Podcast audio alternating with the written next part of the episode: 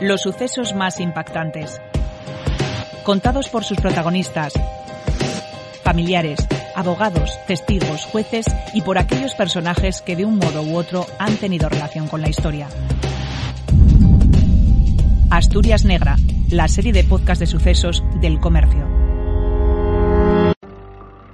La banda ETA Asturcón, episodio 1, El Zulo del Naranco.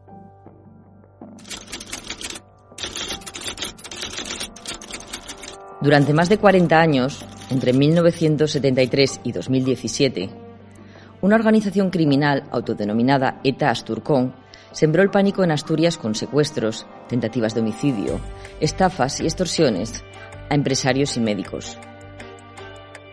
Uno de los más sonados, en 1979.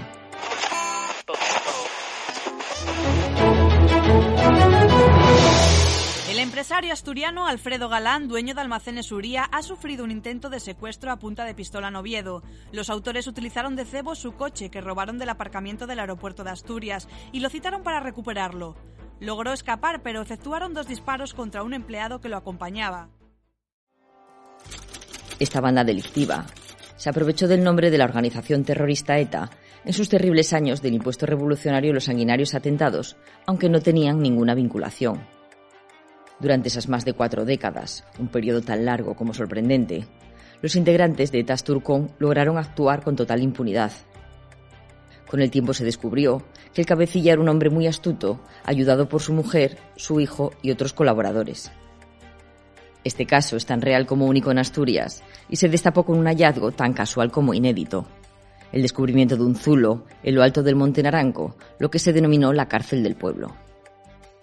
En este primer episodio hablaremos del curioso escondite, una verdadera obra de arte desde el punto de vista técnico, y la actividad delictiva del grupo con la colaboración de la Policía Nacional.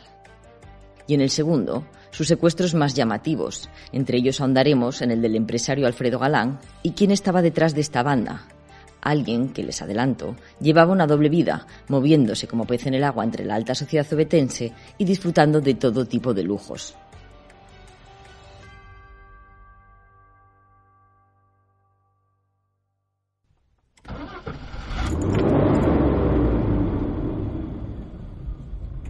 Esta historia comienza con la subida al Monte Naranco en Oviedo.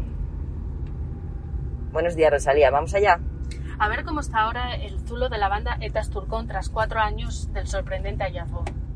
Tome la siguiente curva a la derecha, después gire a la izquierda. La verdad es que es muy bonita esta subida. Vas dejando a un lado Santa María del Naranco, San Miguel del Lillo, que como siempre está lleno de turistas, y las vistas de Oviedo son impresionantes. Y luego todo eso contrasta con la cantidad de senderos y caminos donde, donde perderse por el Naranco. Parece que es aquí. Vamos a aparcar y emprendemos la caminata. El sendero comienza ahí, cerca de las casetas de Radio Televisión Española. Mi nombre es Susana Neira y mi compañera, también periodista del comercio, es Rosalía Godín. Es domingo y son las 11 de la mañana. Vamos hasta el Zulo, que lleva unos dos años habilitado como refugio. A ver cómo está todo aquello. A nuestra derecha tenemos las antenas y esta zona se conoce como el ciervo. Bueno, vamos a ver, ya vimos el cartel de, de refugio en un árbol con letras rojas y vamos a bajar por esta, por esta cuerda que bueno, nos indica que, que está habilitado, vamos. Ya empiezan a aparecer las primeras partes de este refugio. Y aquí hay una especie de váter que está decorado alrededor con unas plantas, unas macetas. Pero bueno, se ve que hace días que nadie lo usa porque está lleno de, de hojas y, y el agua está bastante estancada. Según bajamos ahora que hay un depósito de agua que pone un cartel bien grande, no potable, que, que funciona. Funciona perfectamente. Y luego a metro y medio es donde hay unas sillas con una pequeña mesita, como un área de descanso. Bueno, por fin hemos llegado al refugio que está un poco escondido y hay unas, unas pequeñas escaleras metálicas de dos peldaños y ya sumándonos al interior, pues hay esta ropa. Hay también un felpudo, restos de comida, una lata de comida, una bebidas, sillas también aquí dentro, paraguas y un reloj pintado en la pared. Bueno, estamos aquí dentro y la verdad es que es bastante sorprendente. Está con una especie de moquetilla azul, hay una cazadora verde, una sudadera, una silla, una pequeña mesita, un espejo y bueno, los tres paraguas y encontramos que sigue ahí eh, un, recorte del comercio. Dice, el zulo hollado en el naranco contenía armas que estarían vinculadas a grupos delictivos. La de historias que habrá aquí escondidas. Están escuchando la banda Eta Asturcón, el zulo del naranco. Tras visitar cómo está ahora esa zona reconvertida en refugio por unos aficionados al monte, vamos a situarnos en 2017, cuando se descubrió el Zulo. En este podcast nos acompañará el comisario Alejandro Valverde, sin duda una de las personas que más conocimientos tiene del caso. Se lo presento, es el actual comisario jefe de la Comisaría de la Policía Nacional de Avilés y entonces, cuando ocurrió todo aquello, era el jefe de la Brigada Provincial de Información en Asturias nos cuenta que este inédito caso comenzó así. Dos señores que van caminando por el monte, que son asiduos del Monte Naranco y que buscan incluso ruinas o efectos de la, de la contienda de la guerra civil. Llegó un momento en que ya lo conocían, les había llamado la atención una zona donde había unas colmenas que en su día habían tenido actividad, es decir, habían estado con las abejas aparentemente en plena producción, pero llevaban un tiempo que no estaban allí. Estaba rodeado por una especie de vallado, todo esto dentro de un bosque de, eucaliptos, muy próximo a, a los repetidores de la cima del Monte Naranco. Vieron que esas colmenas estaban vacías y entonces, al destapar una de ellas, hallaron una especie de conducto que se perdía hacia el interior de la tierra. Vamos hacia ahí. Avanzaron hacia otra rejilla y apareció un montículo donde estaba excavado el espacio dedicado al confinamiento forzoso de personas. Encontraron una pequeña puerta, la retiraron y entraron a una galería angosta sujeta con pósteres de cribado minero artesanal que hacía forma de L. La parte más corta, de unos tres metros, se abría otra más larga con unas chapas metálicas. Y presas de la curiosidad, estos dos hombres decidieron retirar los tornillos. Fue cuando descubrieron que había dentro eh, pues eso, un habitáculo aparentemente muy bien conservado, con un, con un somier, con unas patas, eh, una escoba, un recogedor, una papelera, una especie de papelera, una garrafa cortada en dos con una bolsa en su interior, destinada supuestamente a, almacenar los alimentos de las personas que pudiesen estar allá en su momento. Y nada, con la misma se dio cuenta que aquello era algo raro. Al salir se toparon con otra garrafa cortada por la base y unida con cinta americana. Aquello era muy, muy extraño. Uno la abrió y lo que encontró en su interior sorprende aún más. Y al abrirla se llevó la sorpresa de que en su interior había una pistola semiautomática marca Beretta, calibre 9 corto, municionada. Había dos pares de grilletes eh, con sus respectivas llaves. Había una capucha, ya que sabía que era antigua la capucha y también unos, un cuchillo, dos o tres cartuchos de escopeta y unos lazos artesanales vamos, de cuerda, de esto lo que también para ser utilizados como esposas. A la vista de la gravedad de lo encontrado, estos dos hombres decidieron poner el hallazgo en conocimiento de la Policía Nacional, quien acordonó enseguida la zona, como recuerda el fotoperiodista Mario Rojas, que se acercó hasta allí para tomar esas primeras imágenes. Lo que me sorprendió fue que estuviese tan cerca de los senderos que utiliza la gente para transitar por el Monte Naranco. La investigación fue especialmente compleja. Los agentes tenían conocimiento de la presencia de grupos delictivos en la zona central de Asturias años atrás, pero aparentemente no había ningún caso pendiente de esclarecerse. Ni siquiera era fácil situar todo aquello en el tiempo. Partían prácticamente de cero. La investigación fue, sí, fue complicada, ¿eh? fue muy complicada decía un compañero, una de las, vamos, mi mano derecha en, tema de, esta investigación en concreta, él dice que, bueno, que, realmente llegamos a tener la sensación de perseguir fantasmas y que era un proyecto casi casi arqueológico. Estamos hablando de que nos retrotraemos 40 años atrás en ese grupo.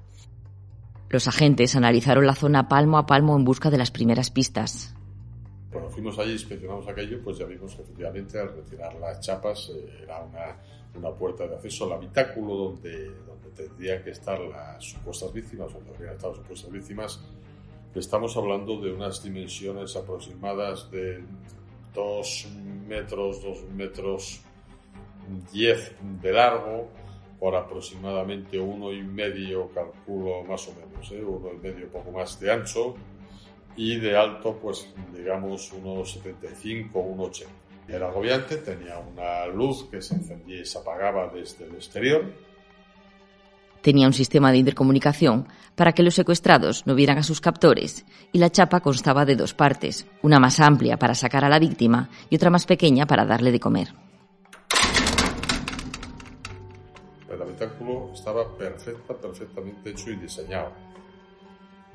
Pero hasta que no mm, procedimos a la destrucción del, del foro no pudimos darnos cuenta de la magnitud y de, y de la espectacularidad de la obra, ¿eh? por llamarlo de alguna manera.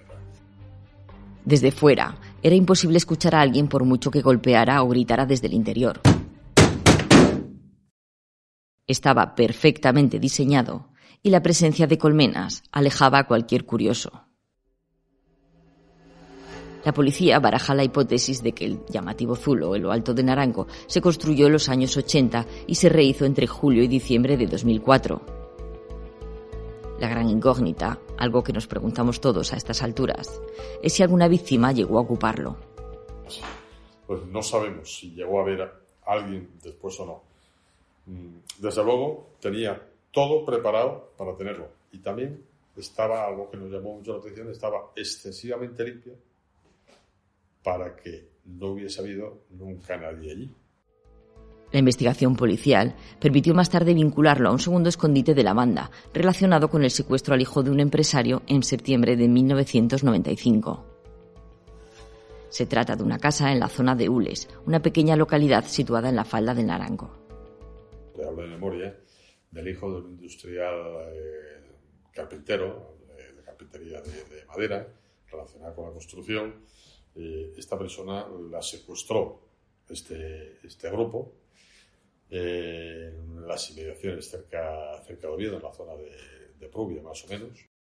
Le tendieron una trampa.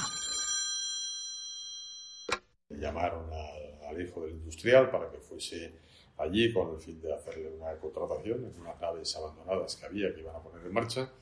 Cuando él llegó, el primer día que llegó, le llamaron tal día como hoy, fue, no había nadie, le volvieron a llamar, al día siguiente fue para allí, le salieron tres individuos encapuchados, totalmente encapuchados, que procedieron a secuestrarle. Al final, aunque el caso parecía un puzzle casi indescifrable, esos fantasmas aparecieron. Una mujer, que posteriormente sería detenida como miembro de esta organización, cometió un fallo en una declaración ante la policía que permitió unir los hilos. En base a un, a un pequeño error en, lo que nos contó, eh, fue lo que nos hizo mm, recapacitar, recapacitar a nosotros y empezar a trabajar algo que era el secuestro de este carpintero eh, que se llevó a cabo, eh, parecía, a mediados de los años 90 y que nosotros no ganábamos en ningún momento. Al hablarles de eso, lo conectaron con Etas Turcón. Fue esta persona la que nos habla de ese secuestro, la que nos dice que el cabecilla de la organización a posteriori, que incluso intervino o se ofreció a actuar de mediador con los secuestradores, etc. Y bueno, es algo eso de, como decimos nosotros, es es un dato que nadie le pidió, es decir, fue algo que pensamos que el subconsciente le traicionó. Eso permitió a la Policía Nacional comparar las peticiones de los rescates y vincular de una manera clara ese secuestro con las andanzas del comando ETA Asturcón, que nunca había reivindicado el rapto del hijo del maderero. Esta fue solo una de las muchas fechorías, actos que lograron atemorizar durante décadas a la sociedad asturiana. En el próximo capítulo Abordaremos cómo esta banda criminal pasó de participar en una red de estafas a enviar cartas de extorsión, sus secuestros, como el intento de retener a Alfredo Galán y el incendio provocado en Almacenes Uría. Vivió unos meses que, lo pasó muy mal, que lo pasó mal porque él pensaba que era ETA. Y entonces era una persona que se cuidaba, eso que respetaba todo mucho, todo como que hacía. Y desvelaremos con detalle quién estaba detrás de este grupo criminal. Muy conocida, eh, te decía eh, en estas reflexiones, ¿no? Mm, bueno, doble vida de, de, de esta persona, ¿no? De, algunas de ellas, capaces de codearse con, con la sociedad eh, más elitista del Estado, de Oviedo en este caso, debido fundamentalmente, eh, gente que compraba en las boutiques más exclusivas de, de la ciudad, eh, bueno, que hacía sus safaris en África. Acaban de escuchar la banda Etas Turcón. Este podcast ha sido realizado por Susana Neira en la producción y redacción y Carmen Muñiz en el montaje técnico.